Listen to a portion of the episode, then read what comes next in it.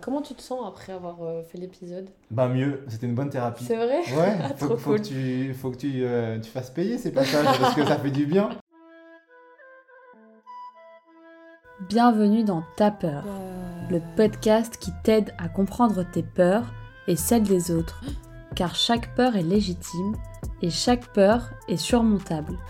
Je t'emmène voir au-delà d'elle grâce à des rencontres et des réflexions qui te guideront vers un meilleur toi. Alors, t'as peur? Salut à tous, j'espère que vous allez bien, c'est Tiara et bienvenue dans Ta peur. Pour cet épisode, je suis accompagnée de Romain, un mec cool, aventurier, qui se met au défi dès qu'il le peut pour montrer son amour de la vie et la croquer à pleines dents. Salut Romain et bienvenue sur ce podcast. Salut Tiara, merci pour euh, ton invitation.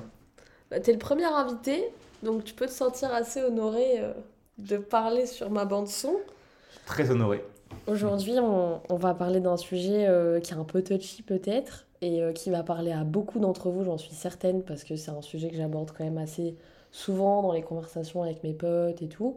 On va parler de la peur de la mort. Donc, euh, Exactement.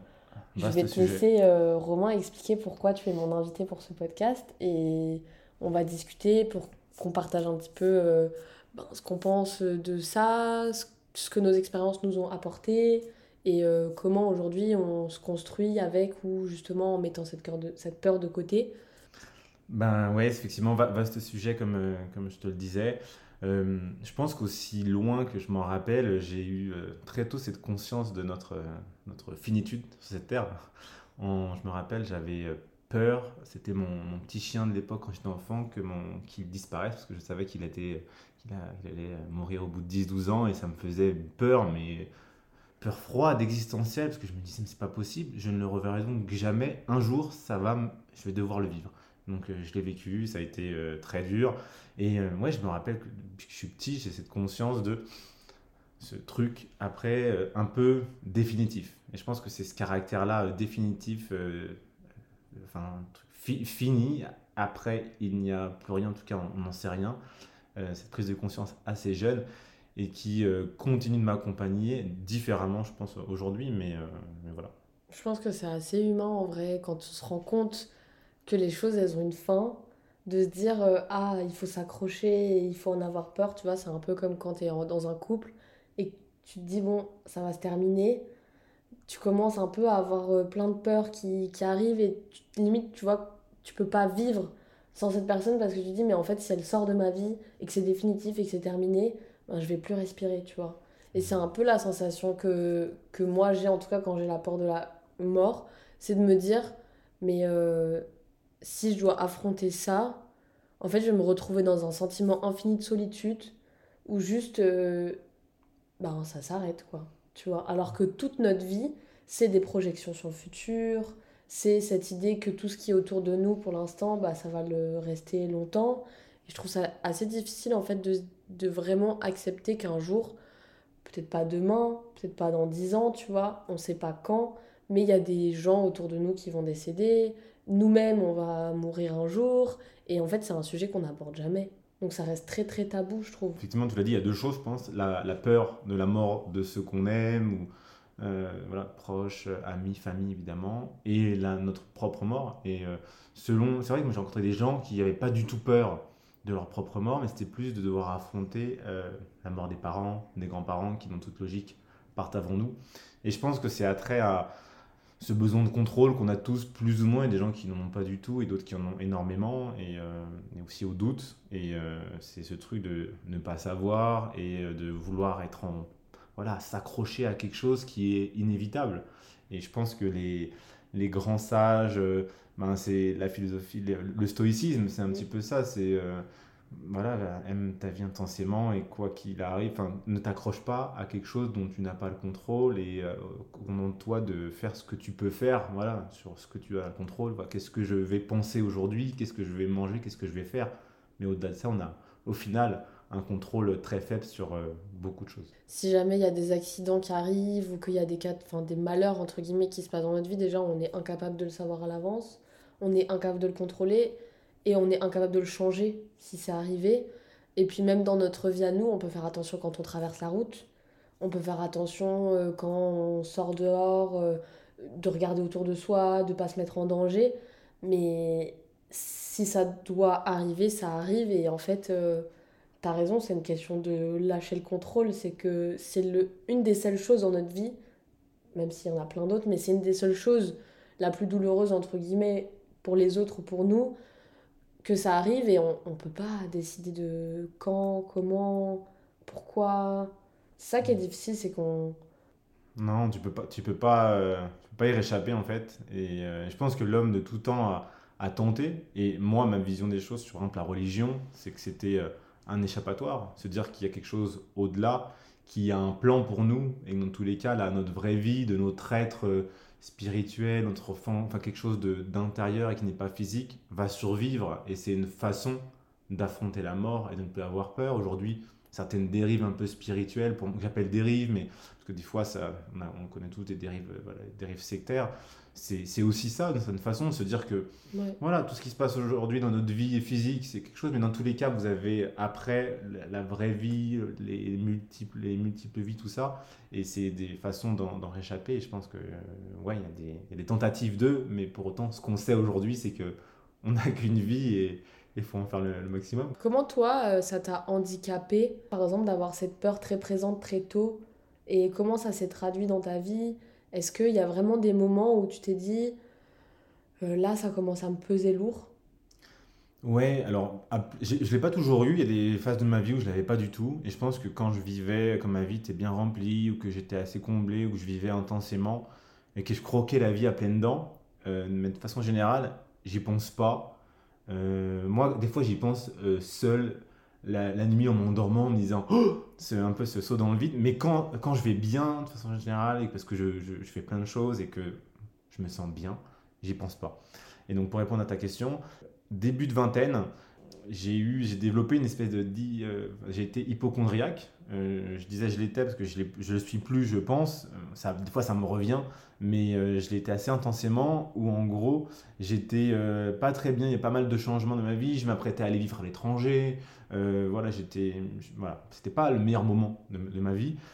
Et un jour, en courant, j'ai eu une douleur au niveau du, du cœur. Et là, je me suis mis en tête que ben, je pouvais mourir instantanément et que il fallait absolument que je m'assure que c'était allait me faire checker en fait.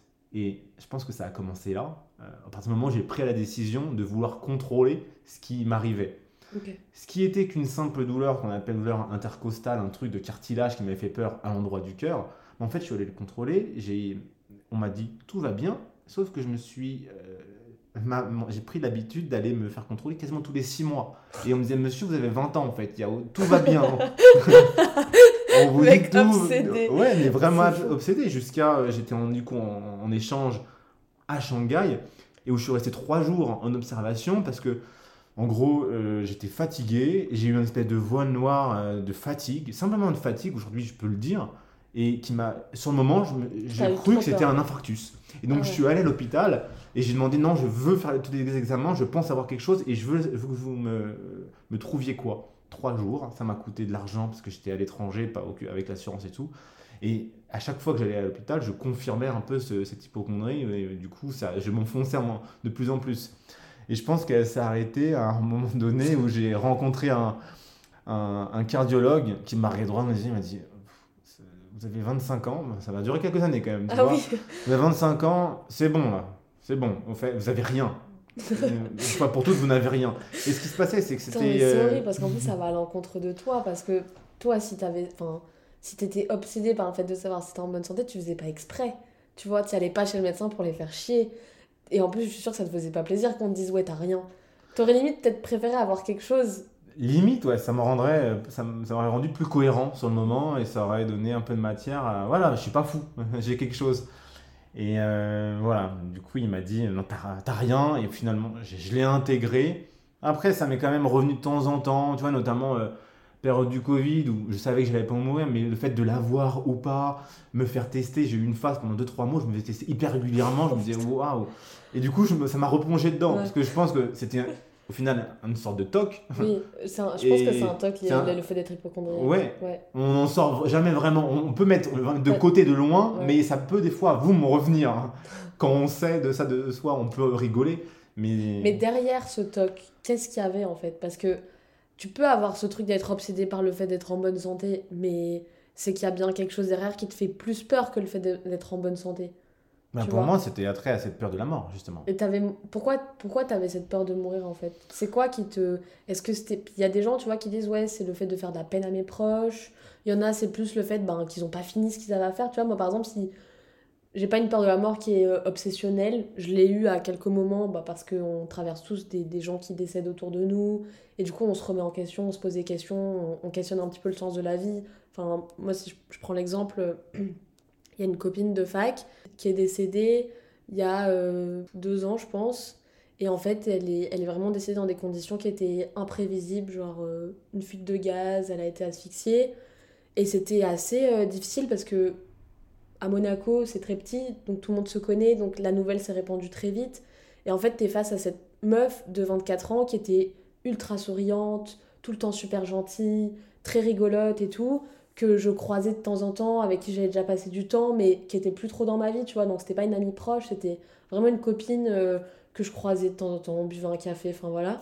Et en fait, d'un coup, elle est plus là. Donc ça veut dire que tu peux plus lui parler, tu peux plus la croiser. Je l'avais croisée deux semaines avant que ça se passe. Et c'est vrai que j'ai un peu eu ce truc de me dire, waouh, genre, est-ce qu'il y a vraiment un sens à ben, tout ce qu'on est en train de faire? Euh, Moi aussi, j'ai 25 ans. Et c'est vrai que bah, j'ai pas envie de mourir maintenant, quoi.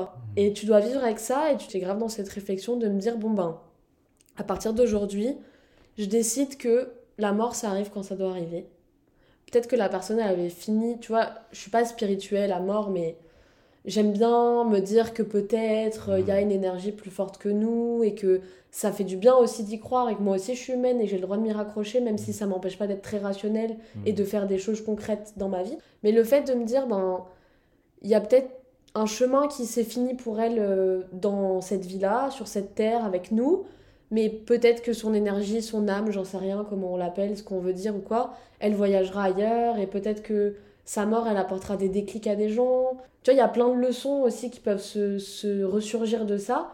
Et au final, moi, ça m'a encore plus donné envie de vivre, tu vois. Et je me suis dit, genre, ben, j'ai envie que si demain j'ai un accident, ben, je regrette pas et que le moment où, genre, je m'endorme, ben, que ce soit limite en paix et que je me dise, c'est pas grave. Tu vois, comme si tu t'endors et en fait, t'as fini, as fini ta journée, t'as fait tout ce que t'avais à faire dans ta journée et tout. T'as vu tes potes, t'as bien travaillé, t'es content de toi, t'as bien mangé. Tu, vas te coucher et tu t'es serein. Hmm. Genre, tu, tu, te poses pas de questions, t'es juste là en mode bon, bah c'est l'heure de dormir, à demain. Et moi, j'apprécierais que, j'apprécierais que ma mort soit comme ça. Et c'est un peu la règle que je me suis fixée dans ma vie. Je me suis dit, Tiara, tu vas aller au bout de toutes tes idées, de tous tes projets, de toutes tes envies. Tu vas aller rencontrer les gens que tu as envie de rencontrer. Tu vas aller faire ce que tu as envie de faire parce qu'en fait, si demain tu t'endors et que t'as pas fini, bah ça va être. Peut-être que je le saurais pas, mais ce serait une frustration. Alors que là, tu vois, je me dis, bah, dans mon quotidien, j'essaie quand même de faire en sorte d'être active et de faire ce que j'aime et d'être avec les gens que j'aime et de partager des choses intéressantes aux, aux gens et tout, parce que moi, ça m'inspire d'écouter d'autres personnes. Donc, j'imagine qu'on a tous des choses à se partager, à s'apporter. Et aujourd'hui, tu vois, je suis capable de me dire, bah, demain, s'il m'arrive un accident, en vrai, je suis sereine. Hmm. Ouais, c'est hyper inspirant. Et en vrai, je pense euh, exactement comme toi. Et j'ai eu le même cas que toi récemment d'un ami proche qui est décédé de façon brutale. Et euh, même réflexion que toi. Et je pense qu'il y a ça derrière, c'est la direction de la, de la, vie. On la connaît tous. Et euh, début, fin, on ne sait pas ce qu'il y a. Personne n'en est revenu, mais on, est vivant en tout cas. On ne sait pas ce qu'il y a derrière. Mais c'est plus la question du sens, de pourquoi on est là. Et moi, je suis pas complètement spirituel et je pense qu'on se rejoint un peu là-dessus, mais j'ai ce truc aussi de se dire on a quelque chose à faire sur cette terre et il faut le faire, il faut le vivre. Et euh, c'est vivre, euh, c'est aimer la vie, croquer la vie à pleines dents. Et c'est ça qui, non pas nous éloigne de la mort, parce que chaque jour on avance vers, euh, vers ça. Oh, c'est vrai, c'est vrai. Mais faire de chaque jour quelque chose de, de dingue. Et moi, des fois, je me dis, ok, aujourd'hui, Imagine que c'est ta dernière journée, qu'est-ce que tu fais? Et ta journée, elle change un petit peu. Et donc, en, prenant conscience, et les, les latins disaient euh, memento mori, pour dire souviens-toi que tu vas mourir. Il y a une fameuse peinture où c'est un, prisonnier qui va à l'échafaud dans une cage et face à un grand roi qui le regarde, il lui écrit dans la cage Memento mori, toi aussi tu vas mourir, rappelle-toi-en. Même si là tu es fort et puissant. Et se rappeler ça parfois, ben ça, ça, ça soulage et ça te fait vivre intensément dans le moment présent en te disant bah, là en fait je vais faire comme si et tu vis un petit peu différemment en ayant conscience de ça, beaucoup plus ancré dans le présent, voilà, et toutes la, les tendances actuelles de méditation, mais au final qui sont très bénéfiques de se poser, euh, non pas tout le temps méditer, mais en tout cas être là, présent à ce que l'on fait, et c'est ça qui nous euh, fait aimer la vie et de toute façon aimer la mort, parce que s'il n'y avait pas de finitude, Qu'est-ce qu'on se ferait chier? On serait en surpopulation, tu serais frustré à, mort. Peut-être que tu, on n'aurait pas ce, goût des choses et, le sens qu'on donnerait aux choses. On ferait, on serait dans la paresse et il y aurait pas. Je pense que ça serait beaucoup plus triste. Alors on dit ça peut-être pour se rassurer, mais en tout cas, ça serait différent. Ouais, ben on serait pas la vie du coup. Tu vois, enfin un peu le principe de la vie justement, c'est qu'il y a cette finitude. Tu vois, en arbre ça pousse, après ça meurt puis ça repousse et c'est un peu c'est un peu les cycles. Moi j'essaie grave de me rassurer avec la nature. Tu vois quand je regarde la nature je me dis mais au final c'est beau. Tous ces cycles toutes ces choses qui qui viennent et qui repartent et et tous ces moments où ben tu vois en hiver ça s'éteint ça s'assombrit. Et après au printemps ça reprend de plus belle et c'est magnifique. Ben j'ai l'impression que c'est un peu la même chose avec notre vie à nous. Et quand on regarde euh, en tant qu'humain ce qu'on est et ce qu'on fait j'ai l'impression qu'on a aussi des cycles moi, je suis en hiver, je suis un peu plus éteinte, j'ai froid, je suis pas euh, de mon meilleure humeur. Et quand le soleil revient, bah, tout de suite, je ressens une joie super profonde de me dire euh, oh, je suis en vie et les arbres, ils ont des fleurs. Et tu vois, c'est trop agréable. Mm. Et ça, malheureusement, je pense que ça arrive pas souvent si tu te questionnes pas sur ça, d'avoir ces états justement où tu es juste en phase en fait. Tu te dis juste, bon ben, je suis là faut faire avec. Il y a des moments où je vais être malheureux, il y a des moments où je vais être super bien, mais dans tous les cas, je vais, je vais pas me. Enfin, tu peux pas. En fait, t'as pas des vies à l'infini, tu vois. Mm. Tu peux pas te suicider euh, dès que ça va pas et puis revenir à la vie quand ça va bien. Il faut vivre avec tout parce que justement, un jour, ce sera complètement. Euh, mm. terminé. c'est ça. Et moi, je pense justement que c'est pas problématique la peur de la mort tant que c'est pas bloquant et que ça te mette pas dans une situation de de repli sur soi et de blocage complet. Si ça inspire et ça te fait bouger, ça te met en action vers des choses qui te font vibrer toi, ben c'est magnifique. Et donc voilà, faut pas que ça te bloque. Et juste pour, je voulais rebondir sur euh, euh, l'image que tu as donnée sur la forêt et tout ça. Et c'est vrai qu'on sait que un arbre qui, qui tombe, va devenir une souche et va être un lieu de vie pour tout un tas de choses. Des plantes vont, vont pousser et l'arbre va continuer à exister avec son système de racines, va euh, communiquer et continuer à exister après sa mort. Il y a quelque chose de très beau, d'un peu de transmission aussi, et qui nous rend de cette façon immortelle euh, avec ce que l'on va léguer, euh, nos enfants, nos amis et euh, une partie de soi. Et ça, c'est beau aussi. C'est trop beau, je voyais pas du tout les choses comme ça. Enfin, mm. C'est très joli, ouais. Et toi, tu l'as déjà ressenti que. Ben, tu vois, comme tu disais, la, la, vie, enfin, ça te bloque la peur de la mort et tout. Est-ce qu'il y a des moments où tu t'es retenu, tu vois, quand tu avais ton, ton hypochondrie? Mm. Est-ce qu'il y a des moments où tu t'es retenu de faire des choses parce que justement tu avais trop cette pression de te dire euh, ah euh, je, je, vais mourir si je cours, je vais mourir si je fais ci, si je fais ça, donc je fais rien, au moins euh, je sais qu'il m'arrivera rien, tu vois. Ben précisément ouais, j'ai moins couru et ça m'a je me suis replié sur moi et je m'en suis sorti aussi grâce à ça en courant plus en me disant OK ben je vais non pas la chercher la mort, je me mets pas en difficulté mais j'y vais quand même, j'essaie de lâcher prise. Et j'ai fini par courir une dizaine de marathons et des trails partout dans le monde. Pas ça. Ouais, si. Et donc euh, voilà, je suis allé au-delà de mon truc en me disant non, non, je vais aller dépasser ces trucs. Plus fort que ça, il y a ma passion pour la course. Et c'est ça qui m'a. Euh, c'est des, années, euh, mon dernier c'était il y a trois ans, mais quand je cours, moi je me sens en vie et c'est voilà, je, je, suis en mouvement et j'ai combattu, je pense, cette peur, non pas de la mort, mais de la, maladie en tout cas, avec ça. Et du coup, pour en revenir au fait que ce soit arrivé à un de tes amis, comment ça a été un petit peu, euh, tu vois, ce, ce, déroulement quand on te l'a annoncé, cette phase de deuil, euh, les leçons que tu en as tirées? Parce que quand tu philosophes, et moi par exemple, j'étais pas proche de la personne qui est décédée dans mon entourage et qui m'a vraiment mis un, le premier déclic en tout cas. Comment toi tu le vis quand c'est quelqu'un qui est autour de toi et en fait au final tu te dis peut-être ça aurait pu être moi? Ça ça ça ça m'a énormément euh, bousculé ça m'a rendu euh, différent au début euh, ne pas être en colère ne pas l'accepter évidemment très triste. Et là ça fait quelques temps déjà mais j'ai l'impression que je suis plus dans un truc de ben voilà maintenant enfin, je n'ai qu'à vivre en fait maintenant j'ai que ça à faire il n'y a pas d'autre choix. Et je pense que pendant quelques semaines je me suis mis un peu dans un mode repli Or là, ben voilà, j'ai envie de, de faire des choses, d'honorer aussi le fait qu'il soit parti. C'était Ouais. quelqu'un qui se donnait beaucoup de défis avec les 100 choses euh, à faire dans sa vie, machin. c'est et moi aussi, je suis comme ça. Et j'ai envie de faire des défis que lui, du coup, n'aura pas l'occasion de faire pour honorer le fait que ça a été mon, mon ami et d'aller de l'avant et, et de vivre, euh, euh, qu'il puisse vivre un peu à travers moi, à travers ses amis, sa famille, et d'aller de l'avant et de croquer la vie à pleines dents. Et euh, je pense qu'on peut trouver une éternité dans des moments. Et un coucher de soleil, un moment avec sa grand-mère, ce moment-là, eh ben, on nous le volera jamais. Et Mm. il peut durer une seconde, dix minutes, et ben, il, il nous remplit de joie sur le moment. Et l'éternité, on peut la trouver là. On sait qu'on la trouvera pas dans notre vie au total, mais il y a des moments d'éternité qui sont magnifiques.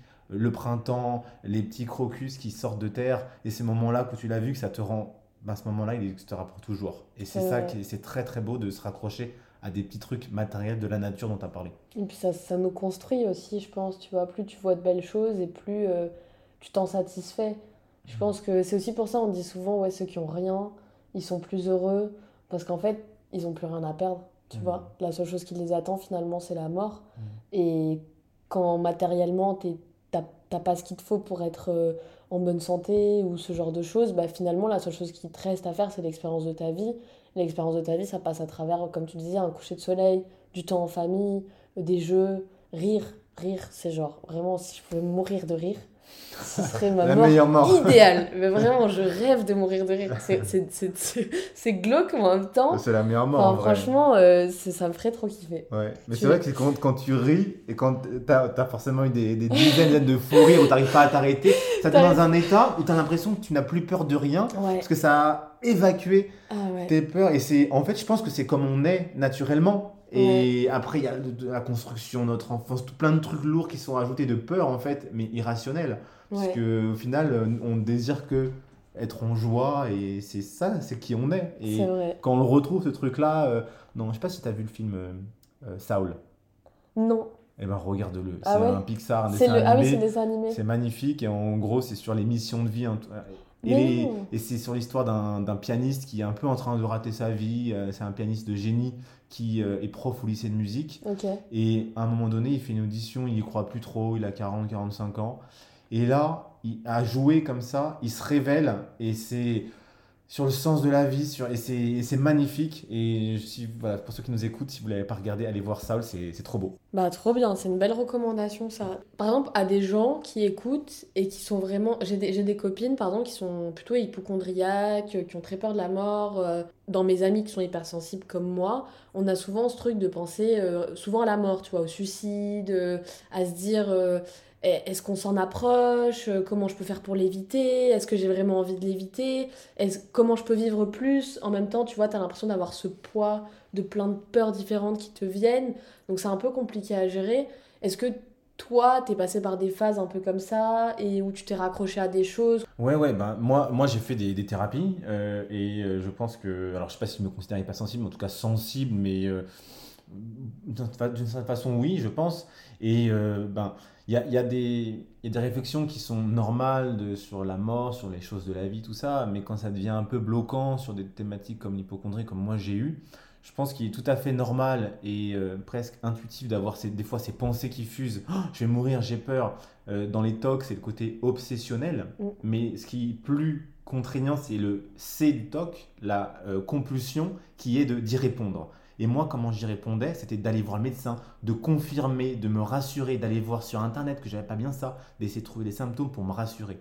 Et du coup, les, TCC, c'est des thérapies comportementales et cognitives qu'on qu'on fait chez les, chez les psychologues notamment souvent sont basées sur le fait de couper euh, la, la compulsion, donc la réponse à cette angoisse.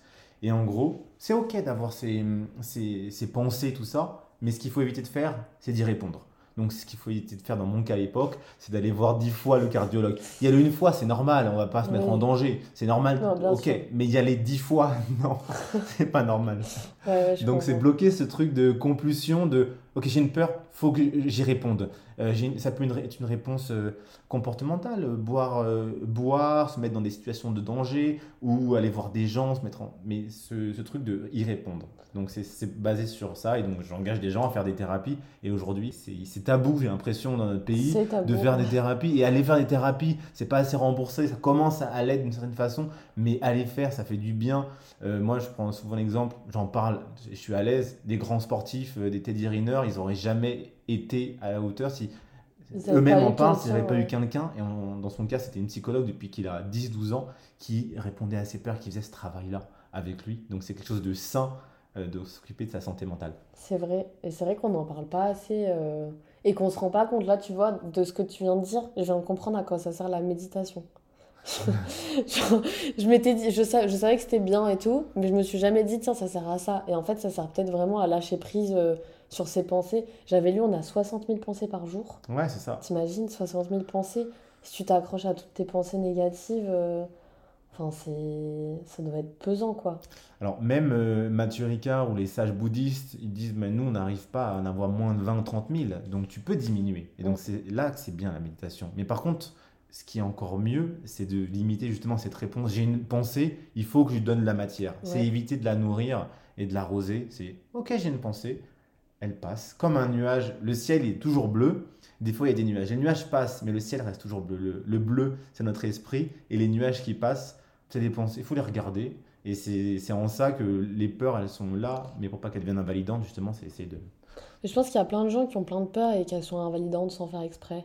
Tu vois, tu parlais d'aller boire de l'alcool et tout. J'ai l'impression qu'il y a vraiment beaucoup de gens qui aujourd'hui euh, dépendent de l'alcool euh, sur plein de points et je me suis souvent demandé si justement c'était pas lié à des choses qu'on s'avoue pas. Et l'alcool pour s'amuser de temps en temps, c'est très bien. Hein. Mais je veux dire, euh, quand c'est constant tous les jours, est-ce qu'il n'y a pas quelque chose auquel on veut échapper et on se raccroche à ça? Ça, se, ça marche avec plein de choses qui sont dans l'abus. Tu vois, que ce soit le sport, euh, les troubles de l'alimentation et tout. Je sais pas ce que tu en penses, mais euh, tu vois, enfin, comment on fait à prendre Genre, toi, comment t'as fait, par exemple, à prendre conscience de tout ça? Est-ce que c'est quelque chose qui est naturel? Ouais, alors moi, moi, ça a été de, de me dire, euh, bah, dans tous les cas, je suis pas parfait, il faut que je sois OK avec le fait de des fois euh, être un, peu exagéré, faire des, avoir des comportements qui sont pas les meilleurs pour moi.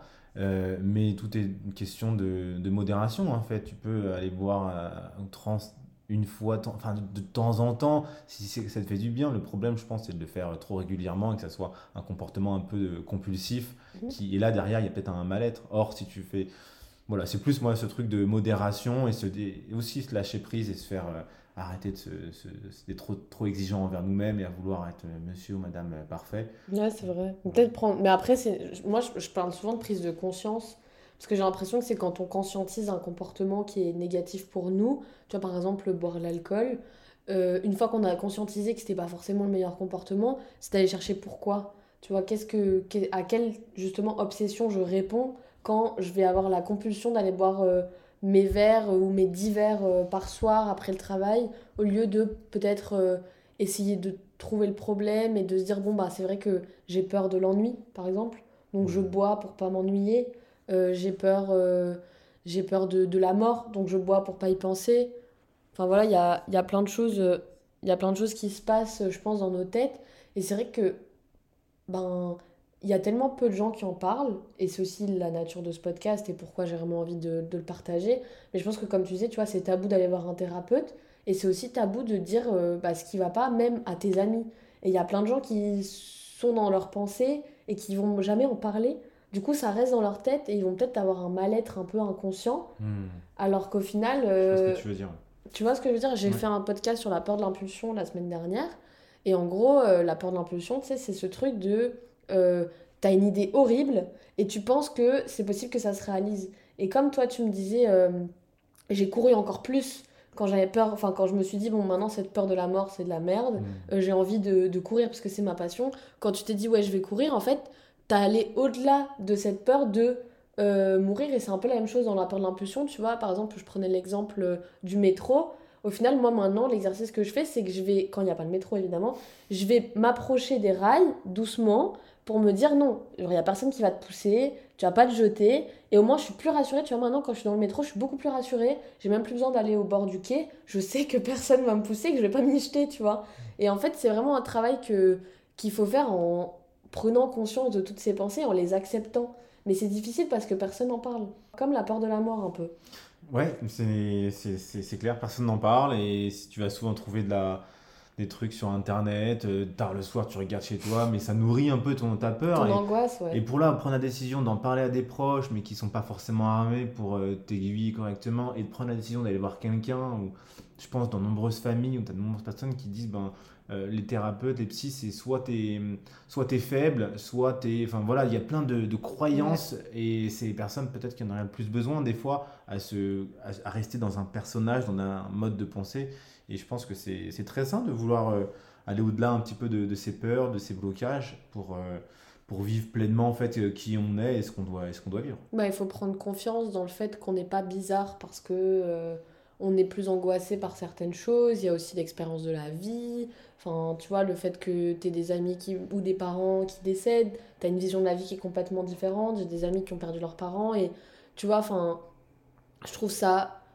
bah, super triste euh, et j'ai envie de. Enfin, et c'est difficile d'aborder la question, d'aborder le sujet avec eux, mais en même temps, je trouve ça beau parce que quand je les observe, je me dis waouh, genre ils ont affronté cette épreuve qui est de perdre un parent, et aujourd'hui, c'est des gens qui. Enfin, les personnes dont je parle, par exemple, c'est des, des filles qui sont tellement bienveillantes, tellement généreuses, tellement amoureuses de la vie et de leurs amis et qui font vraiment en sorte d'être là pour les autres. Et pourtant, elles vivent avec un énorme poids. Et je pense qu'on se rend pas assez compte que, en fait, on, la plupart des gens, on, a de la chance, tu vois. À notre échelle, on a tous mmh. euh, de la chance parce qu'on a tous nos souffrances. Et il y a des choses qu'on n'aurait pas pu supporter qui sont arrivées à d'autres.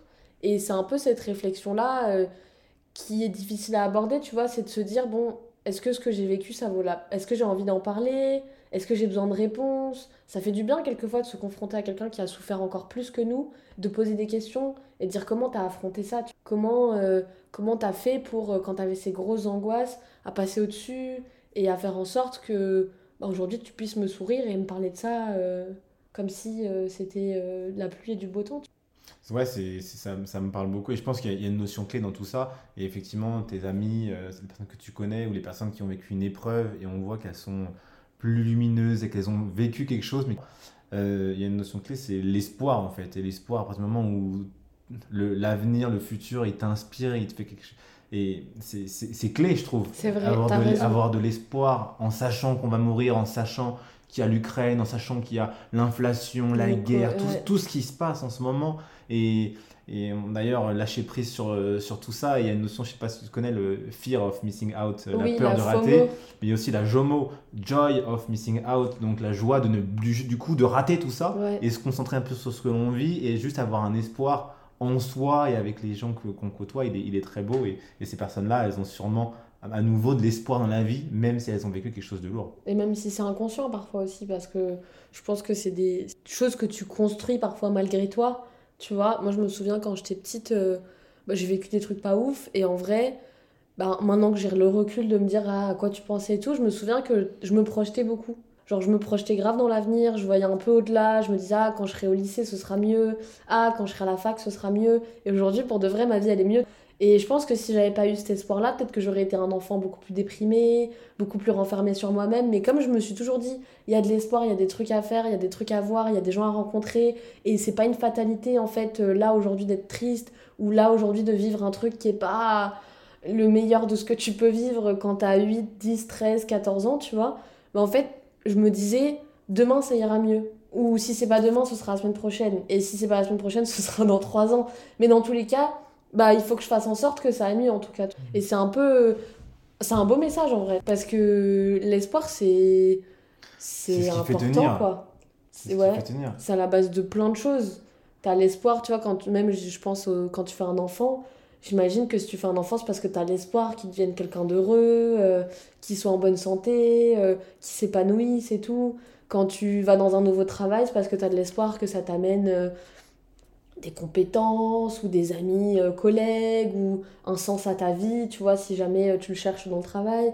Quand tu te fais des nouveaux amis, tu as l'espoir que ça se concrétise et que ça devienne un truc euh, plus régulier, tu vois, de passer des bons moments. En fait, quand tu vois tes potes, tu as l'espoir de rire quelque part. Mm. Quand tu fais des soirées, tu as l'espoir peut-être de rencontrer quelqu'un. Et c'est un peu ça qui nous entretient finalement, donc c'est cool en vrai d'en parler. Ouais, c'est clair. Et pour revenir à un truc un peu, un peu plus glauque, mais en même temps beau, les gens qui ont affronté la mort de très, de très près, et je pense aux, rescapés des, des, camps pendant la, la Shoah, et eh ben, euh, j'ai lu plusieurs témoignages qui disaient que ce qui, les, ce qui faisait tenir des gens qui sont passés un peu dans les mailles du filet, qui ont pu s'évader euh, lors des marches de la mort, tu sais, entre, entre les différents camps, c'est cet espoir-là d'un après on va s'en sortir. Là, c'est très dur, mais on va s'en sortir.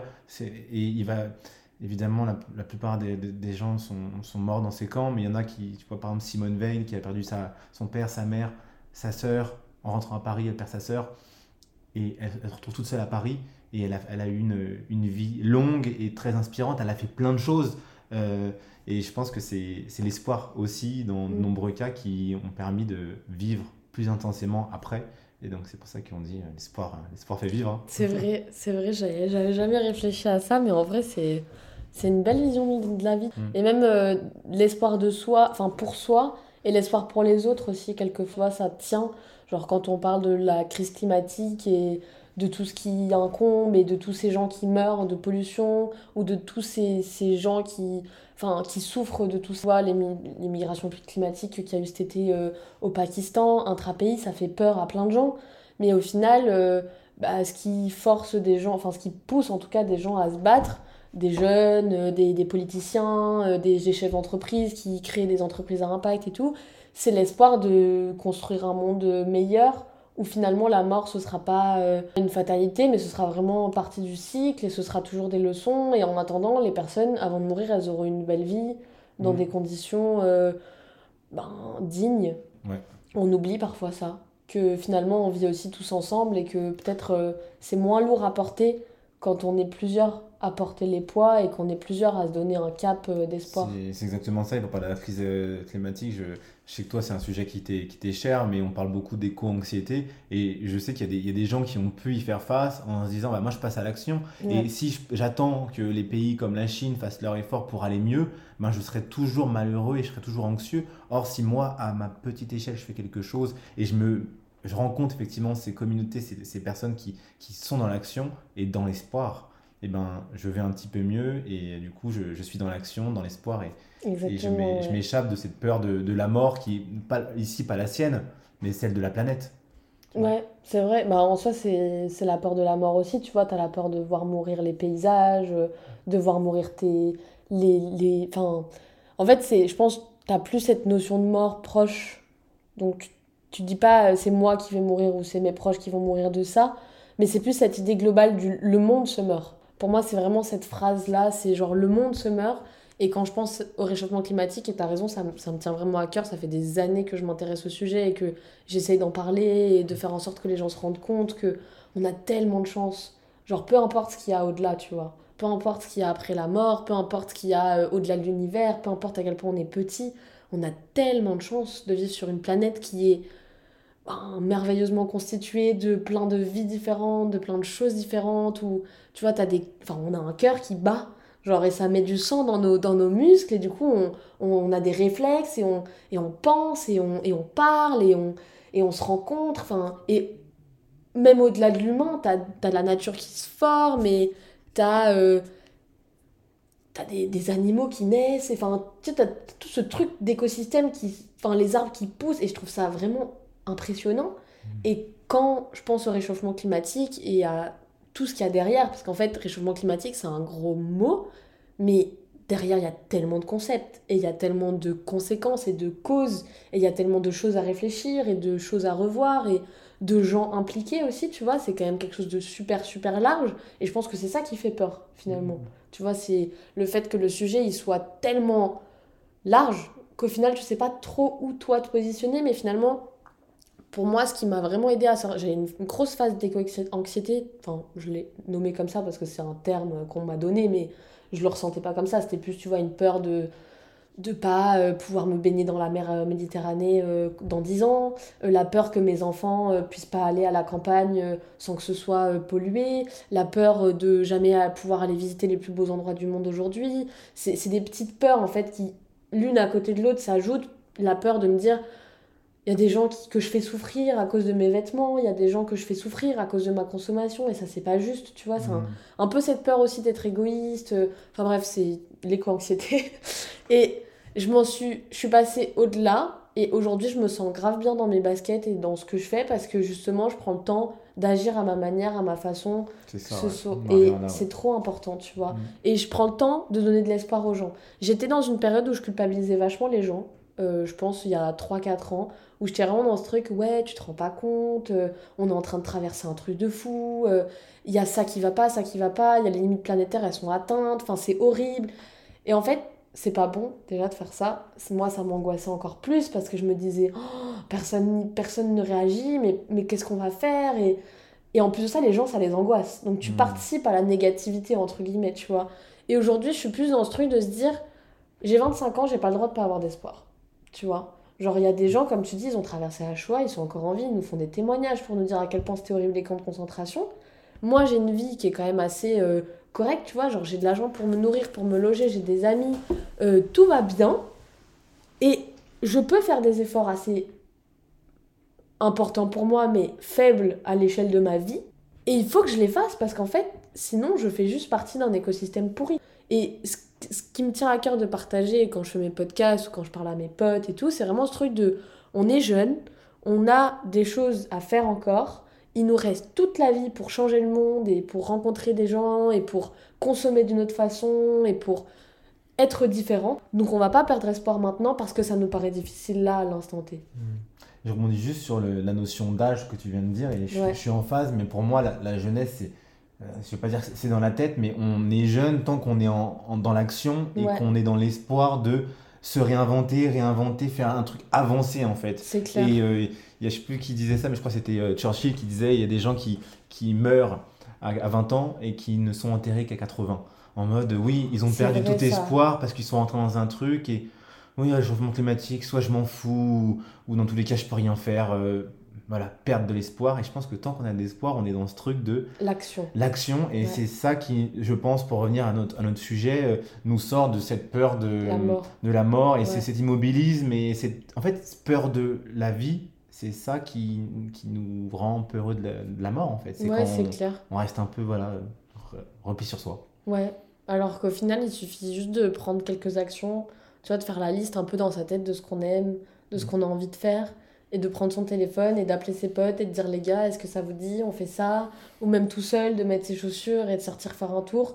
Et je pense que c'est dans ces moments-là où on se sent le plus vivant finalement. C'est quand juste on réfléchit pas à cause, conséquence, truc, machin, c'est juste ok maintenant là, qu'est-ce que je peux faire pour me sentir bien? Qu'est-ce que je peux me faire pour me sentir en vie?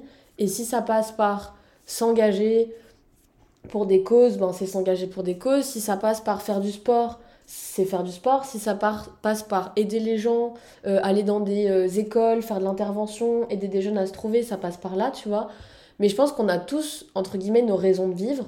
Et c'est ça qu'il faut qu'on c'est ça qu'il faut qu'on nourrisse. Il faut qu'on trouve et qu'on nourrisse après. Mais trouver sa, un peu sa mission de vie, son, sa zone de génie, c'est tout le monde ne la trouve pas tout le temps. Difficile. Mais on l'a tous, je pense. Ouais, on l'a tous. Et en tout cas, même si c'est pas des zones de génie, ça peut toujours être des choses qui nous animent. Des moments de vie. Genre, c'est pour quel moment de vie que je vis? Oui, oui, c'est ce que tu veux dire. C'est pourquoi que euh, aujourd'hui je me suis levée. C'est est-ce que c'est les prochaines vacances? Ok, pourquoi quand je suis en vacances, je me sens mieux? Qu'est-ce qui se passe? Est-ce que c'est le fait de me détendre? Est-ce que c'est le fait que je lise plus? Est-ce que c'est le fait euh, d'être à l'étranger? Est-ce que c'est le fait d'être en duo avec euh, ma copine ou mon copain. C'est aussi peut-être se questionner parce qu'aujourd'hui, on, a, on, a, on met tout dans des cases. Donc en fait, on part d'un concept et puis on se rend pas vraiment compte de ce qu'il y a derrière, donc on capte pas, tu vois, quels éléments nous plaît le plus et tout. Alors que si on cherche un petit peu à savoir pourquoi j'aime ça, et ça marche avec tous les exemples possibles et inimaginables.